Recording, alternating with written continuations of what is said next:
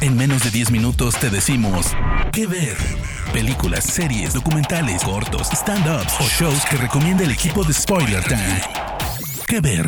Muy buena gente, aquí Fernando Malimovka para el podcast que ver del sitio Spoiler Time en esta oportunidad para traerles directo del estudio Ghibli a Netflix la película Porco Rosso. Un delirio hermoso de este estudio. En este caso, muy, muy, muy direccionado hacia la comedia. Se trata de un piloto de hidroavión llamado Porco Rosso.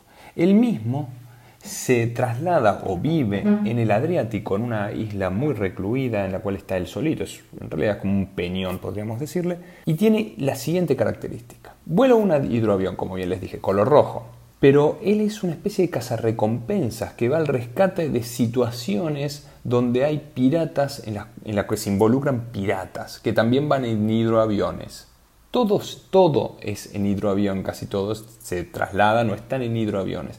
Pero el piloto este, nuestro protagonista, cuyo nombre es Porco Rosso, es un cerdo. Aparentemente, antiguamente, durante la Primera Guerra Mundial, porque es nuevamente 1930, estamos en el año 1930, era un ser humano que cayó por alguna maldición.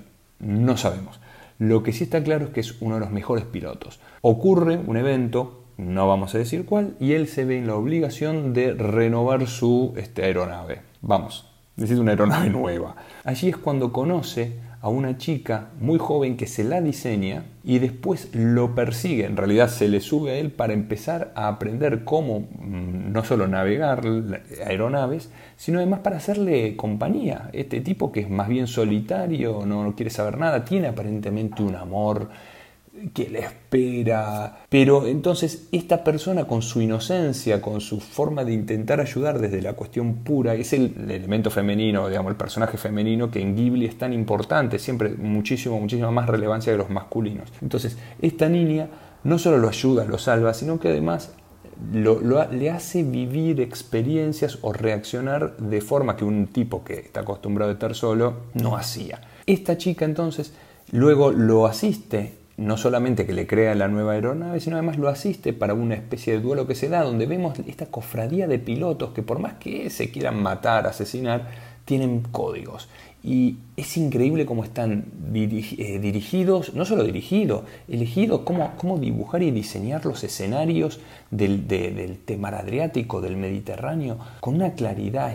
Una hermosura, donde se ven vuelos, hay, hay explosiones, pero hay vuelos, eh, disparos, eh, todo con, como si fueran danzas, hay elementos y además es, como es cómica, hay personajes que son completamente delirantes, que no tienen asidero en nada, uno los ve, se ríen. podemos identificar algunas personas que parecen seres que históricamente son, digamos, conocidos, pero todo siempre dentro de la risa, con esa gestualidad típica japonesa, hermosa.